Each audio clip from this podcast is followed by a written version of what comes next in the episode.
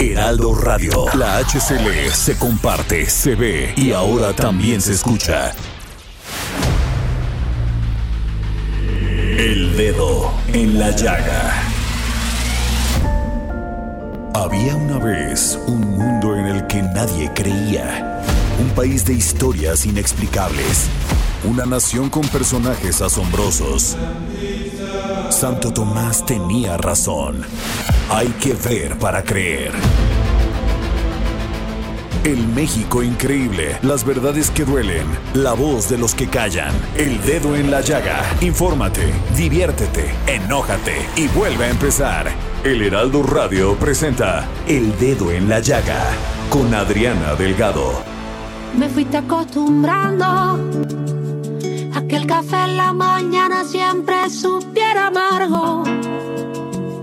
A que los días de lluvia se nos hicieran largos.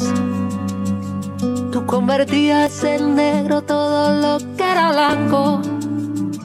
Me fuiste acostumbrando a discutir por las tonterías que no importaban.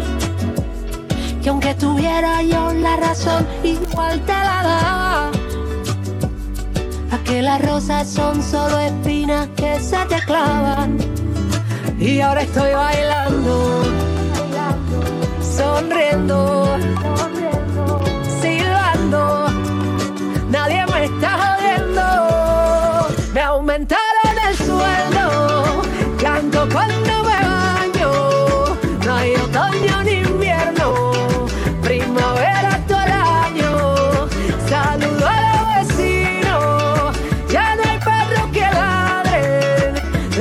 que tú te has ido.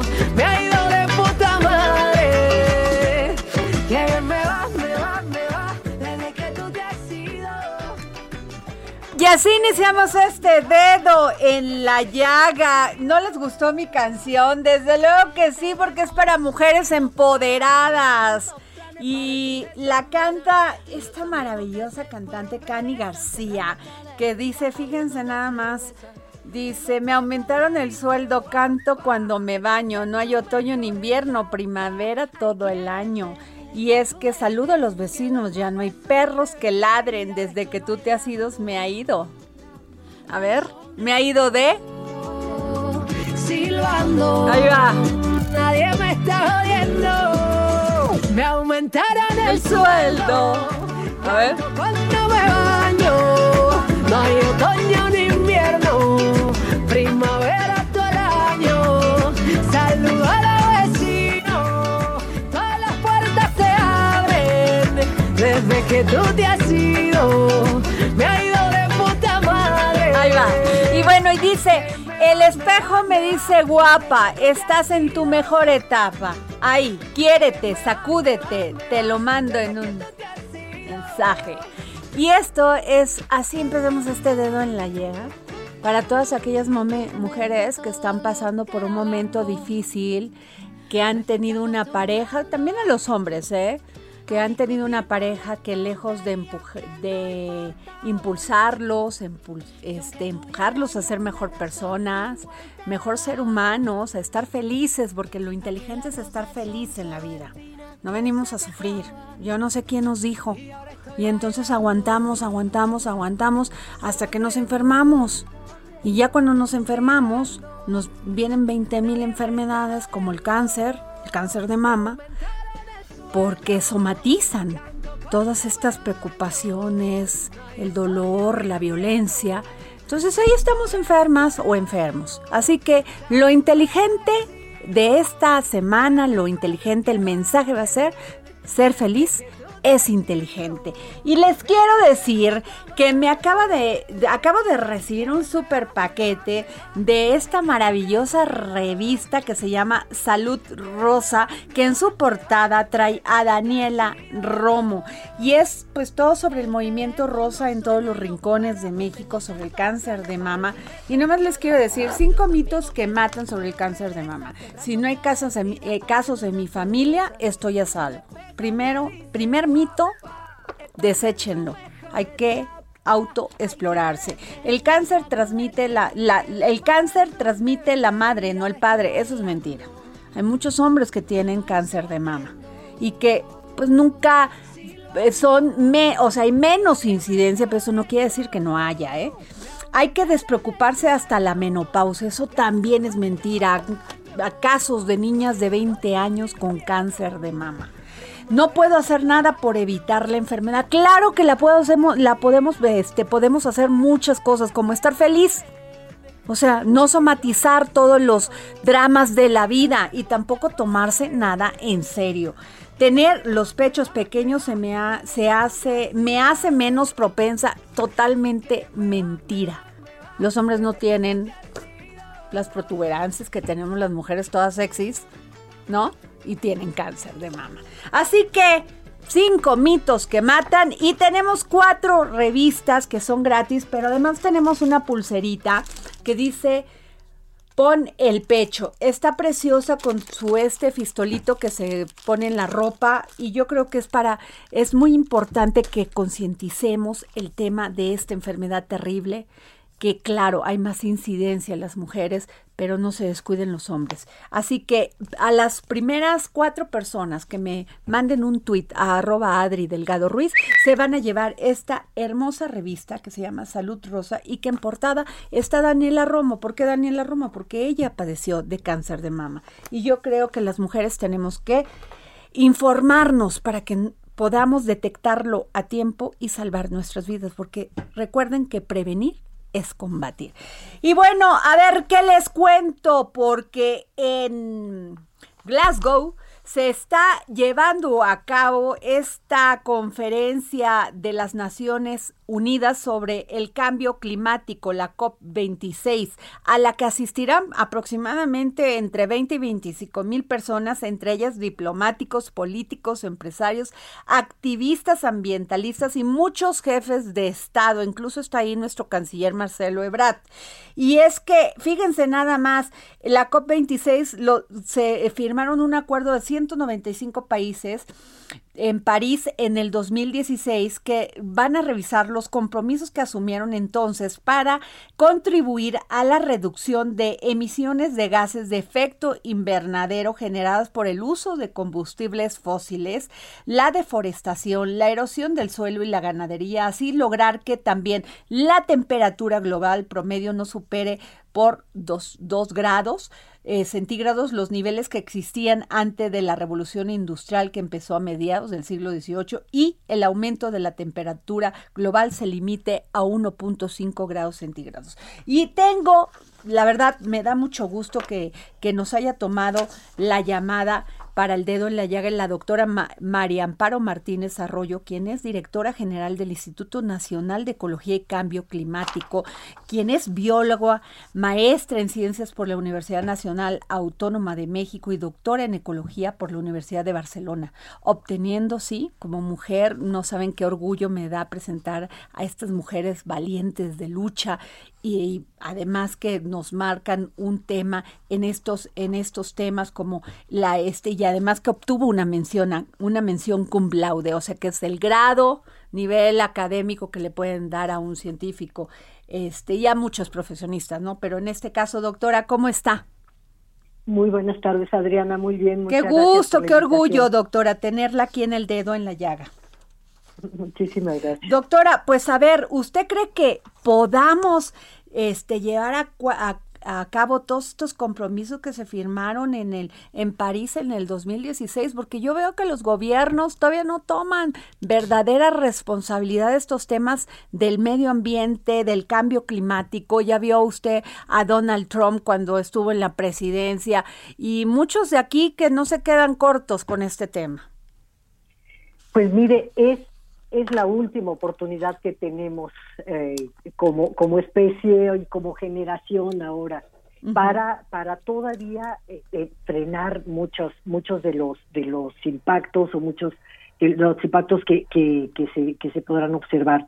Y digo que es que es la, la última porque siempre se podrá hacer algo por supuesto pero estamos en, en una en una década que ya se había se había visto en todos los en todos los modelos, en todas las proyecciones que se hacen para ver las, los procesos más importantes eh, que hay en la, en la naturaleza, en las actividades humanas, en, en, muchos de los cultivos, en, en, la, en la biodiversidad, que tienen, tienen límites y, y todos esos límites los estamos, los estamos rebasando. Y esto es muy importante el, el, el que entendamos que, que el conocimiento, el saber esto, lo que nos permite es saber qué mecanismos podemos utilizar para para en, algunos casos revertirlo, en otros en otros frenarlo y en otros irnos adecuando a lo que ya no vamos a, poder cambiar y que ya cambió en nuestro en nuestro planeta y en nuestro sistema climático, ¿no?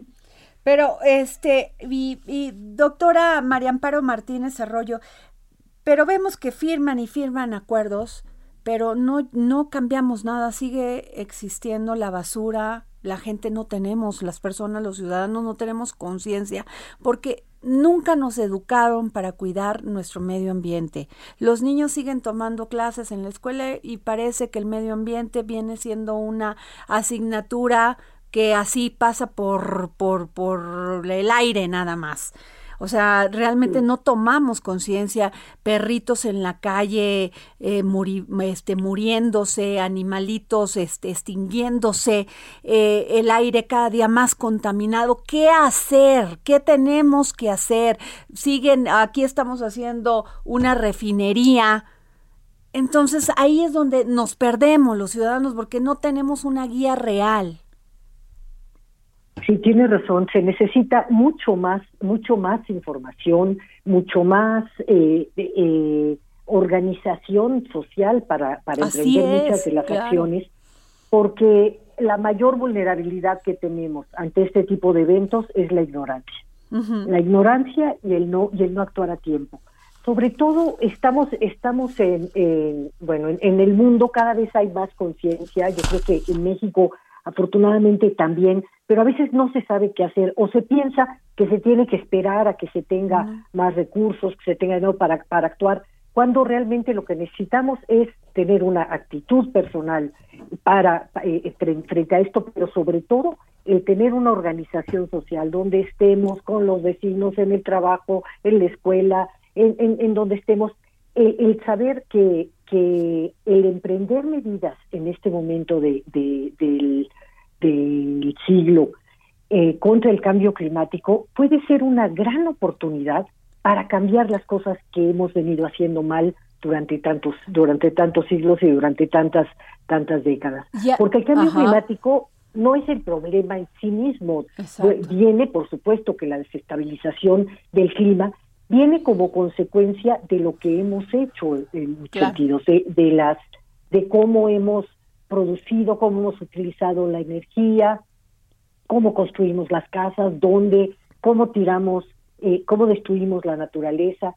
Entonces tenemos una una oportunidad casi con el con el eh, cuchillo aquí en el, en el cuello, pero tenemos la, oportunidad ahora de, de, repensar todo y de hacer un cambio no, no de una manera de sacrificio, sino, sino encontrar las formas como podemos desarrollarnos de una manera diferente, eh, con, bienestar para más gente. Ahora, es. Eh, eh, entonces, este, esta situación, llegamos, el cambio climático lo que hace es exacerbar las crisis que ya teníamos, la, la de medio ambiente, la, la, la económica, la, la energética, eh, en muchos casos la, la, la, socioambiental, digamos. Entonces, es, es la oportunidad de hacer muchísimas cosas que cambiemos de manera decidida. Ahora, doctora, este María Amparo Martínez, directora general del Instituto Nacional de Ecología y Cambio Climático. A ver,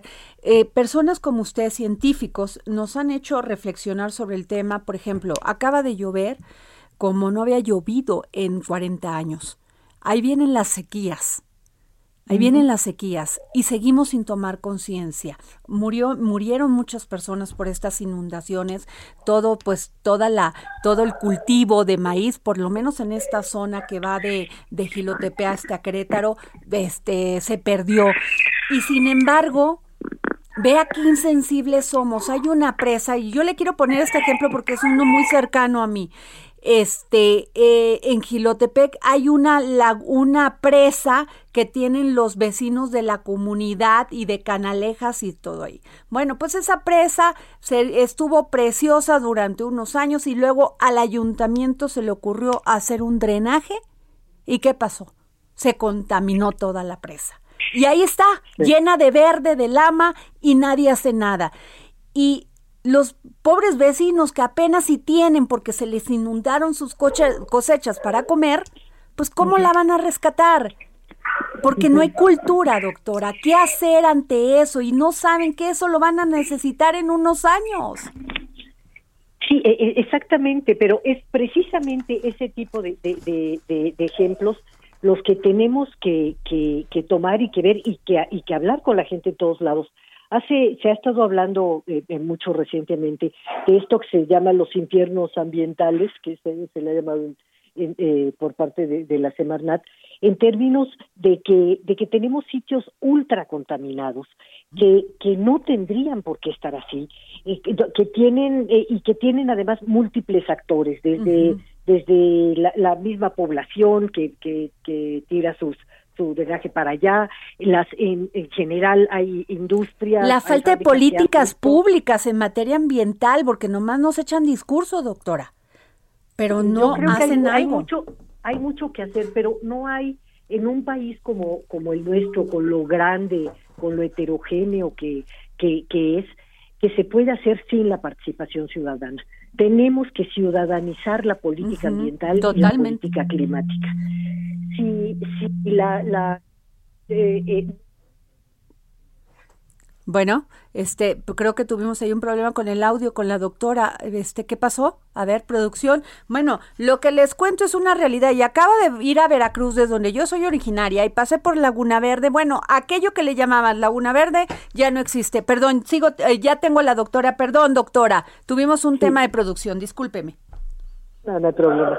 Bueno, entonces le, le, le digo que, que realmente no hay, no hay país este, y menos uno tan grande como el nuestro, que pueda resolver los problemas ambientales sin el concurso y la participación de la población. Pues sí, Por supuesto que todos los sectores eh, tenemos nuestras responsabilidades eh, y, hay que y hay que cumplirlas todas, pero en este momento en el que en el que estamos viendo que todo lo que conocemos como como civilización o como formas de vida realmente está está en peligro, que tenemos las tasas de extinción de la biodiversidad más grandes que han habido, que tenemos las olas de calor más fuertes, las sequías. O sea, realmente lo estamos viendo. Aquí ya no se necesita más que observar y, ver qué, hay junto. Eh, no podemos ver los problemas de lejos, no podemos pensar que el cambio climático está lejos o y que solamente es responsabilidad de unos gobernantes o de, o de las reuniones internacionales, o no, lo tenemos cerca, y qué bueno que me da ese ejemplo, porque es así como tenemos que empezar, a organizarnos para recuperar lo que tenemos junto, lo que tenemos cerca, que se cumpla la legislación, que se hagan que, que, que este, y que haya penas mayores, doctora, que haya penas mayores para quien tire la basura para un gobierno que haya responsabilidades para los funcionarios públicos que no estudian su municipio, que no hacen políticas adecuadas, políticas públicas adecuadas para, para conservar el medio ambiente, que haya responsabilidades, porque si no es así, no vamos a poder.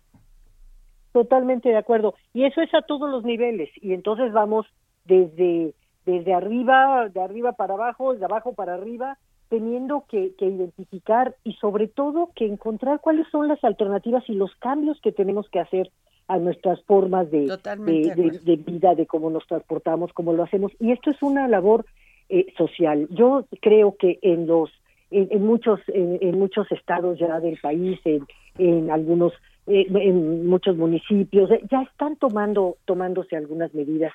Si esto se va generalizando y además cada parte cumple con lo que tiene que hacer, el gobierno con lo que tiene que hacer, las, eh, las empresas, la industria con, cumpliendo con la, con, la, con la legislación y cooperando y todo esto, tenemos una, una oportunidad y eso hubiera cambio climático no necesitamos hacerlo. Ahora, en el tema de, además, claro.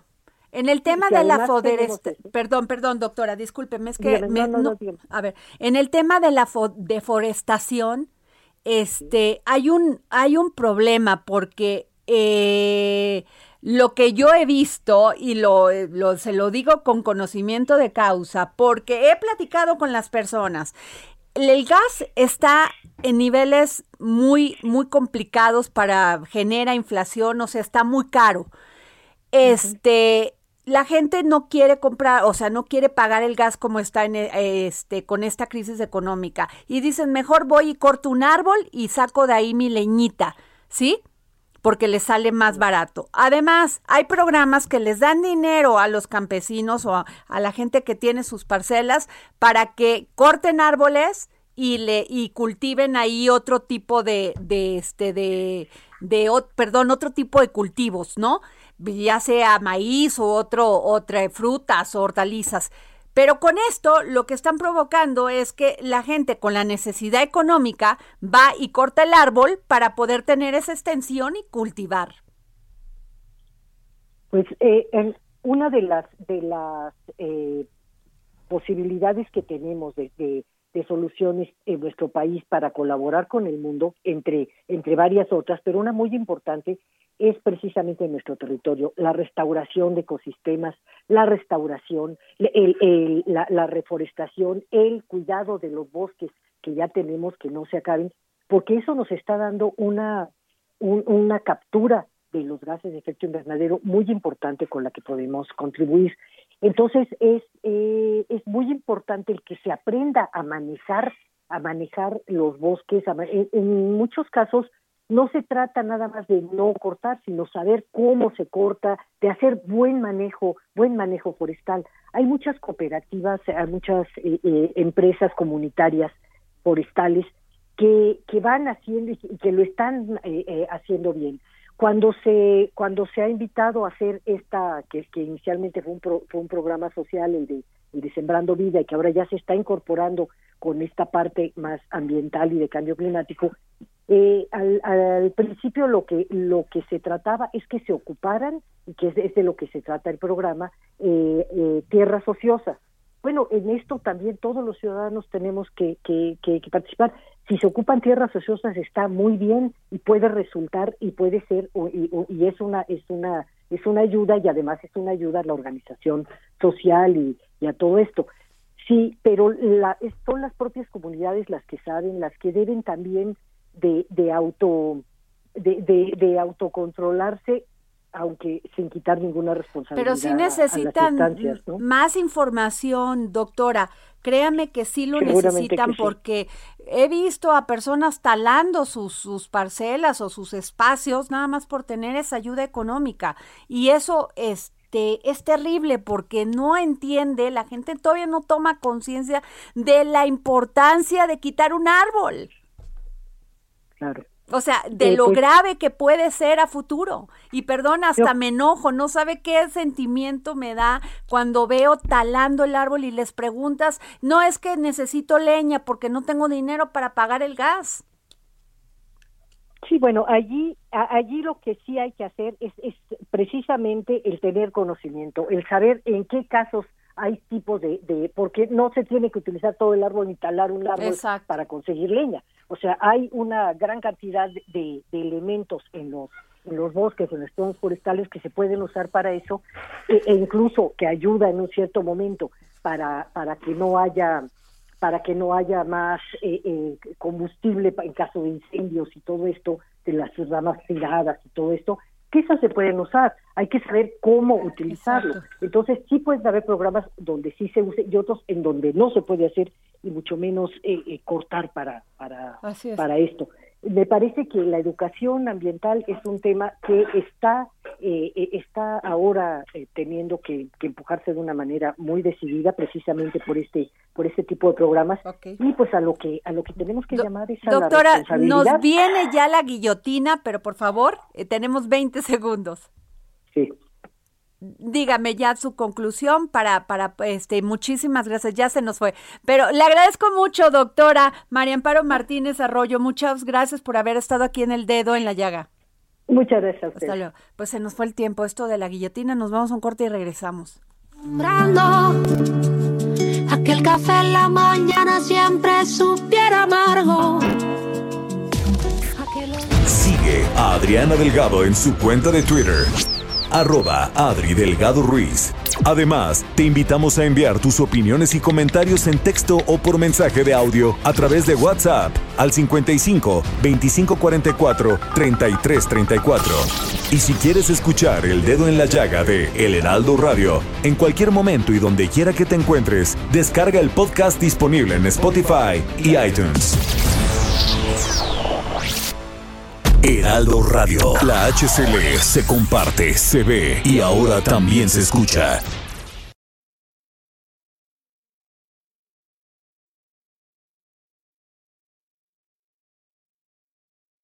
Heraldo Radio. La HCL se comparte, se ve y ahora también se escucha. Sigue a Adriana Delgado en su cuenta de Twitter en arroba Adri Delgado Ruiz. Y envíanos tus comentarios vía WhatsApp al 55 25 44 33 34 o 55 25 02 21 04.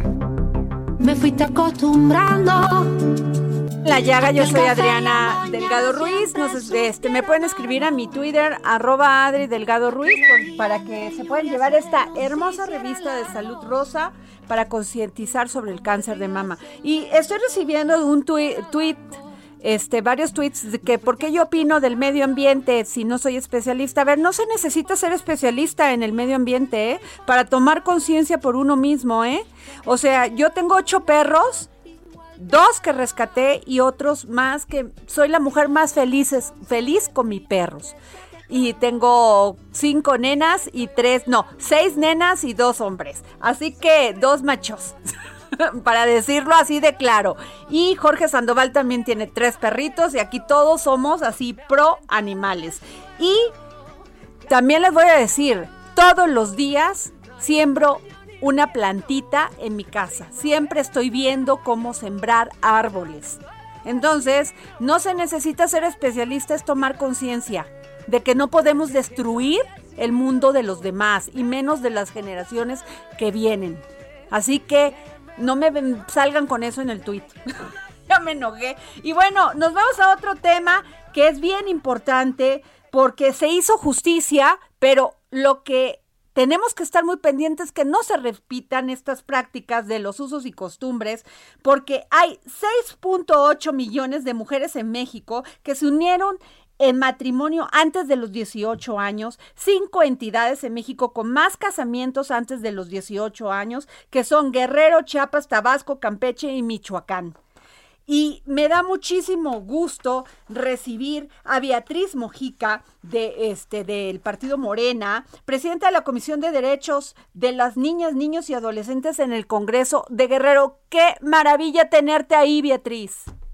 Muchas gracias, Adriana. Te saludo con mucho gusto. Porque sé que si hay una mujer que le interesan estos temas, que no va a permitir que se cometan estos, estas violencia contra las mujeres, eres tú. Pues fíjate Adriana que estamos justamente pues atendiendo el tema, vamos a presentar algunas iniciativas la próxima semana para poder empujar que eh, nunca más se, se, violente a los niños y niñas. Eh, tenemos que erradicar estas prácticas de los matrimonios forzados, es muy importante erradicarlas. Y no es un tema fácil, porque está arraigado en algunas comunidades, pero tampoco está generalizado en todas. Entonces, yo soy de la idea de que con concientización, con prohibiciones expresas en la ley y con toda una política pública, claro que se puede erradicar esta problemática de la venta de niñas en, nuestro estado eh, y que se tiene que hacer con mucha responsabilidad. Tenemos que ponerle mucha atención al tema, tenemos que prohibirlo expresamente en la ley 701 de las policías comunitarias para que ninguna niña por por escapar de su agresor sea detenida, por ejemplo, por, usos y costumbres. Ningún uso y costumbre, Adriana, puede estar por encima de los derechos de las niñas y los niños. Entonces me parece que si, lo hacemos con esa visión vamos a poder avanzar. Oye, Beatriz, es que parece, estoy hablando con la diputada Beatriz Mojica, tal parece que hay dos varas y dos medidas en la justicia, porque si se les permite a estas comunidades en, en función de sus usos y costumbres y lo de en otro lugar, pues es un, un delito, así de sencillo.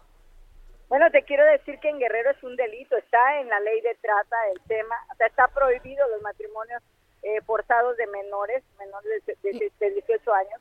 Sin embargo, eh, sigue existiendo. Entonces, eh, ayer alguien me preguntaba, oye, ¿cuántos casos hay? Yo, les, yo quiero ser muy contundente en esto.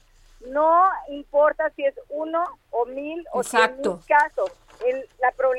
La misma. Tenemos que erradicarlo, tenemos que trabajar para erradicar esta forma de violencia contra en nuestras niñas y adolescentes en nuestro estado. Tenemos que los usos y costumbres cambian a través de los años. Evolucionan, la cultura cambia.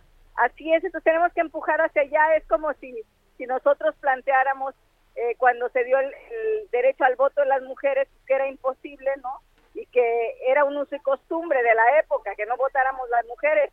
Sin embargo, hubo leyes específicas, hubo hubo un empuje de muchas mujeres y se pudieron eh, cambiar esa práctica que existía eh, pues hace eh, casi 60, 70 años, ¿no? Entonces, es importante y podemos hoy votar las mujeres y hoy las mujeres están gobernando muchos estados de la República. En, en el Congreso de Guerrero somos mitad y mitad. Entonces, hay avances y por tanto estamos obligadas a erradicar la venta de niñas en, cualquiera de sus modalidades. Beatriz, pero tal parece que muchos este, políticos o no quieren pagar, perdón, el costo político de tomar estas decisiones.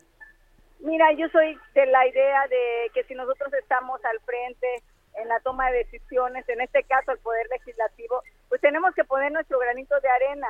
Somos legisladores, tenemos que poner eh, en la ley lo que lo que a nosotros nos corresponde. Desde luego que hay los otros poderes tendrán que hacer lo propio. El poder ejecutivo, la gobernadora ha mostrado su, su disposición. El poder judicial también tiene que hacer lo propio. Y desde luego requerirá de mucho diálogo con las comunidades indígenas. Si bien no es una práctica generalizada, pues existe y, tenemos que atenderla. Creo que eso es lo, más importante, Adriana. Así es, Beatriz, pues te queremos encargar todas las mujeres que seas nuestro nuestra voz en ese Congreso de Guerrero para que este para que esto no siga sucediendo, Beatriz. Claro que pues muchísimas gracias. Yo voy a estar ahí eh, pues empujando para que nuestras niñas y niños y adolescentes en Guerrero pues tengan un mejor futuro y lo que podamos poner nuestro granito de arena, lo vamos a hacer. Adriana, muchas gracias. Igualmente, Beatriz Mujica. Y bueno, este, ya tenemos en la línea, fíjense que este hay un nuevo partido que me imagino que es una organización política, no sé si ya tuvieron el registro, pero quiero, o sea, me, me pareció muy interesante eh, pedirle a don Gonzalo Nabor Lanche, presidente nacional del Partido Republicano Colosista, pues ¿De qué se trata este partido? Don Gonzalo, ¿cómo está? Hola, hola, muy buenas tardes, distinguida Adriana Delgado. Un fuerte abrazo, un saludo muy afectuoso a todo tu amable auditorio. Gracias, don Gonzalo. Es un placer y estamos a tus órdenes para, pues, este, comentarte efectivamente. Estamos eh, trabajando en toda la República Mexicana con el propósito de eh, registrar el Partido Republicano Colosista. O sea, ¿qué es, qué es qué viene siendo ahorita? Una organización política es un comité organizador ah, que está impulsando en cada estado de la República el registro estatal. En por lo menos 20 estados del país. Y bueno, la vez pasada intentamos el registro a nivel nacional, tuvimos algunas complicaciones. Sin embargo, bueno, seguimos en el interés con el propósito de institucionalizar los ideales de Luis Donaldo Colosio Murrieta. Eh, queremos este, eh, honrar su memoria, haciendo realidad sus ideales y trabajar de manera permanente en beneficio de todos los mexicanos. Hoy más que nunca me parece de gran importancia la pues este el surgimiento de un nuevo partido que venga a responder, que venga a atender y resolver los problemas pendientes que por décadas hemos tenido y que los mexicanos hoy más que nunca estamos padeciendo.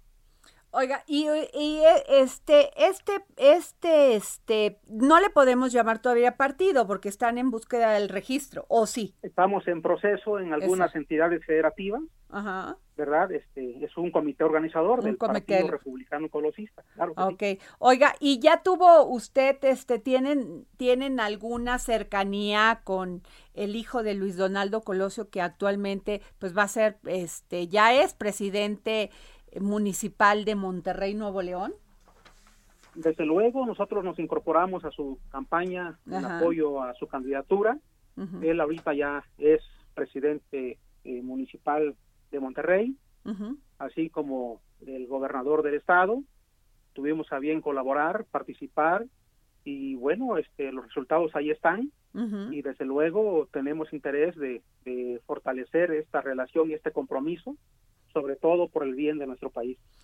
Don Gonzalo, este, en este momento existe debate o ya no sabemos ni qué ideología este es la que es la que pues viene de un partido, porque ya veo que el PRI era de, izquierda, de derecha, luego medio como que se vino para la derecha, ya veo hasta el presidente les llama neoliberales, algunos de ellos, ¿verdad? Este, el PRD era de izquierda, Morena pues ya no sabemos este en dónde se encuentra, porque pues hay muchos como que batean de un lado y luego del otro. ¿Usted cuál es el, por qué tendría alguien que afiliarse a su partido nacional eh, del este republicano colosista? ¿Qué ideología persigue usted? Nosotros nos ubicamos en el centro izquierda debido a que el, pues este, de alguna forma la derecha dice que todo está bien, la izquierda dice que todo está mal, y luego ahora que la izquierda llega al poder se invierten los papeles, ahora la izquierda dice que todo está bien y la derecha dice que todo está mal. Nosotros los mexicanos que tenemos los pies en la tierra, los que estamos conscientes del compromiso y la realidad que está viviendo y padeciendo el país, nosotros no podemos darle la razón ni a uno ni a otro. Por lo tanto, nosotros nos ubicamos como un punto de equilibrio y creemos que sobre todo es fundamental trabajar para la reconciliación, la restauración de la República, para la unidad nacional, para la paz social. Entonces, estos, estas este, eh, tareas no tienen alas eh, políticas, se ubican en el punto de equilibrio que es el centro. Pero hay, hay manera de, de, ser este equilibrado en el tema político, porque mucho del tema político es la ambición del poder. Y luego también yo le preguntaría, ¿es usted liberal? Pues soy liberal y soy conservador porque quiero conservar la salud ante todo, quiero conservar la paz, la armonía, la recuperación económica, restaurar la república. o sea, sería usted medio entre socialista. ¿Perdón? Entre un socialista. Mm, digamos, o sea, el, beneficio a toda la, a toda la, a todos los individuos, a la comunidad, a la sociedad. Efectivamente, ante todo el respeto a todas las ideologías. Ah. Debemos ubicarnos en México. No podemos seguir en la confrontación, no podemos seguir en la violencia, y menos en la violencia institucional, y menos en la mediocridad gubernamental. Necesitamos ubicarnos como republicanos, poner los pies en la tierra y luchar por lo que realmente necesita la gente, necesitan los mexicanos. Pero si está a favor de la iniciativa privada. ¿Perdón? Sí está a favor de la iniciativa privada. Sí, desde luego, ah, desde luego estamos en favor de los empresarios quienes le han dado fuerza y, viabilidad a nuestra república. Ah. Entonces no podemos destruir eh, nada más a capricho, ¿verdad? Cada una de las instituciones o, o bien los organismos autónomos que le dan pues transparencia, viabilidad y certeza a la, a la República. Nosotros vamos a construir un partido político social. Este partido no pretende incorporar a los que han estado en el poder y han demostrado su mediocridad y su falta de compromiso con el país. Estamos construyendo el partido nosotros desde la base social. Ahora el incluyendo a los liderazgos sociales del país. Una pregunta muy para para mí muy importante y yo creo que también para muchas radioescuchas. El tema de la mujer, don Gonzalo Nabor Lanche, presidente nacional del Partido Republicano Colosista. ¿Cómo van a combatir la desigualdad, la inequidad, la violencia contra las mujeres? Estamos en el compromiso de que la mujer en el Partido Republicano Colosista es una prioridad. La mujer está al frente de la batalla. Estamos trabajando intensamente en lo largo y ancho del país con el propósito de involucrar a las mujeres.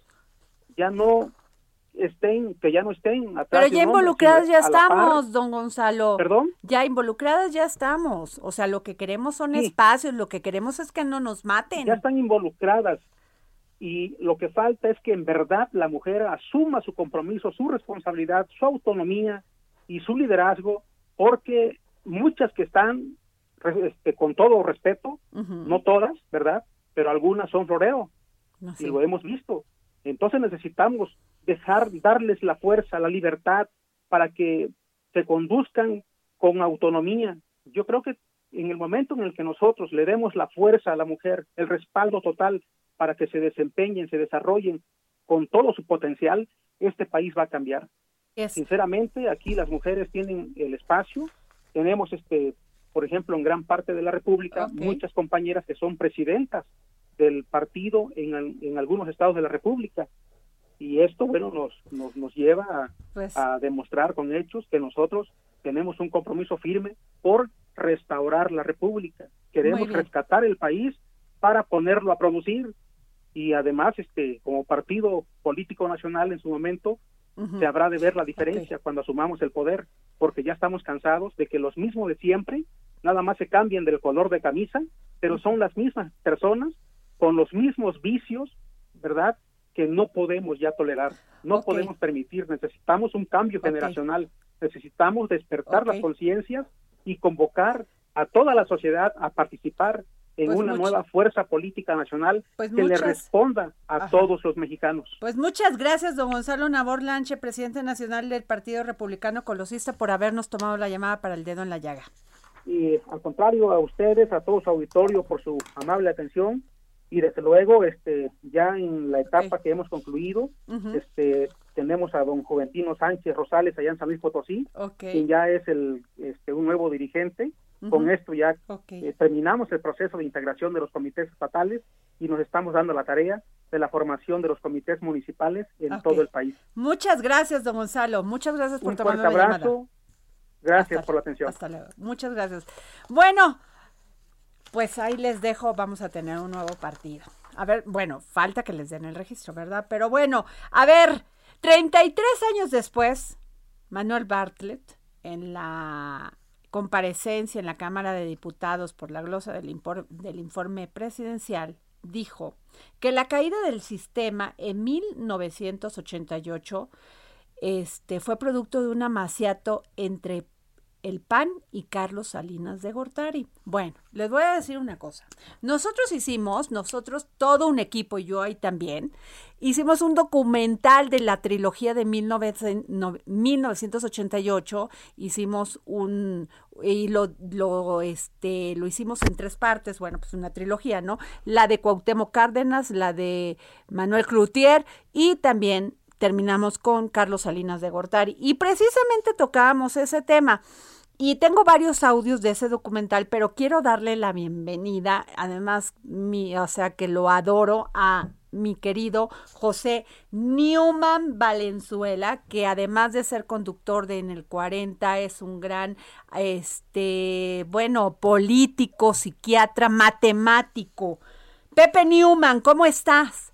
Mi querida Adriana, ¿cómo estás? Con el gusto saludarte a ti y a tu público. Pepe, este, tú viviste 1988 porque tú estabas a cargo de todo el registro nacional de, de electores de este país. Así es, con una aclaración. En aquel entonces la autoridad, lo que hoy es el INE, llamaba la Comisión Federal Electoral. Exacto. Y al igual que hoy el INE está presidido por un no tiene responsabilidades operativas, sino que es el secretario ejecutivo del INE quien las tiene, en aquel entonces la Comisión Federal Electoral tenía un aparato ejecutivo que es el que se encargaba de todo, no solamente el registro, las credenciales, sino todo, las casillas, las mesas y todo. O sea, eh, lo que quiero entender es que tú te encargabas de todo eso. E, esa era mi chamba, sí. Pepe, este, ya sabes que los tiempos en la radio luego se van muy rápidos, pero, pero a ver, Pepe, dame tu opinión de esto que dijo Manuel Bartlett. Mira, con el tiempo pasado yo me río porque pues obviamente cada quien jala agua para su para su mecate, ¿no? Es entendible. Lo que dijo Manuel, eh, digamos, eh, lo entiendo porque él trata de llamar la atención sobre aquello que puede increpar a otros y lo entiendo perfectamente bien. Por eso distingamos dos cosas. Eh, el, el, escenario del 88 llegábamos a una elección muy, muy competida, muy competida, primero. Segundo, en aquel entonces la ley no preveía que la institución Comisión Federal Electoral tuviera un sistema de información preliminar. Técnicamente no existía el desarrollo técnico que existe hoy. Por tanto, no había ningún, ninguna obligación de que el organismo creara un sistema y aportar información preliminar. No la había. Eso es importante. Ahora, no habiéndola, pues sí había el interés de todos por hacer algún ensayo, a ver que se pudiera ir avanzando en ese sentido, porque la opinión pública sí quería saber lo más posible al término de la elección. En ese sentido, Manuel Bartlett decide eh, darle esta responsabilidad a un cercano colaborador de él, hoy fallecido, llamado Oscar de la C. Avellana, quien había sido su director de investigaciones políticas y sociales y en ese momento se encontraba en la asesoría para que montara un aparato de seguimiento de la elección desde las campañas. Y llegado el momento, montara un sistema para llegarse información la noche de la elección. Manuel había decidido crear esto como secretario de gobernación para tener un seguimiento de elección, como ya dije, y en su momento tener información del resultado, lo que hubiera. Al efecto, Oscar de la C creó un aparato al que él llamó SNIPE, Sistema Nacional de Información Política Electoral. Aparato que resultaba, si tú quieres, cuestionado, puesto que la ley no preveía que existiera tal cosa. Pero Manuel Barte, en su carácter de secretario de Gobernación, tenía las facultades para crear, digamos, una oficina para que se dedicara a eso, no había nada, nada de malo en ello. Ajá. Oscar de la C diseña el sistema y decide organizarlo poniendo una computadora en la Secretaría de Gobernación, que entonces no tenía un equipo así.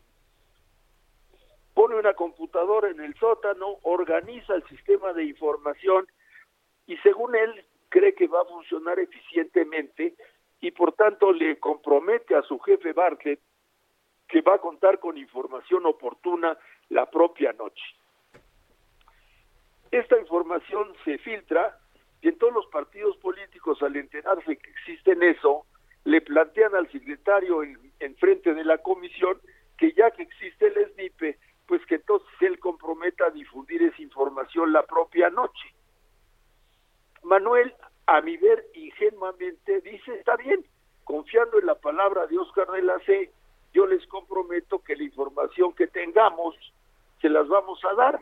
Hasta el momento, Oscar lo había convencido de que iba a tener mucha información y oportuna como para poder dar un avance del triunfo a las 8, 10, 9, 11 de la noche. Pepito, tenemos un minuto y medio y quiero seguir con la entrevista después para, para, para que la gente conozca tu opinión. Por favor, dime. Rápido. Bueno, entonces la primera parte es que ese sistema fracasa, porque a la hora de la hora la información no fluye, no fluye. Y al no fluir se crea una, una situación crítica que se vuelve una crítica al secretario. Usted ofreció y a la hora de la hora no hay al punto de Oscar de la C apaga la máquina puesto que no fluye. Gran error, creando con ello la sensación de seguramente están atorando la información para manipularla. Ahora, esa es la primera parte a la que Diego Fernández Ceballos llamó la caída del sistema. Ah, Un aparato que debiera producir información a la hora de la hora se calla. Esa es la primera parte. La segunda parte es, esta situación crea un momento de crisis en la opinión pública y luego con las horas cuando empieza a llegar la información doctor Newman se nos va porque viene la guillotina pero esta este permítenos porque vamos a seguir con la entrevista después de que de este minuto de estos 30 segundos para que la gente conozca tu opinión Pepe. Ok. nos vamos nos vamos y nos vemos mañana aquí en el dedo en la llaga. Órale suerte. No pero habla el Heraldo Radio presentó El Dedo en la Llaga con Adriana Delgado. Heraldo Radio, la HCL se comparte, se ve y ahora también se escucha.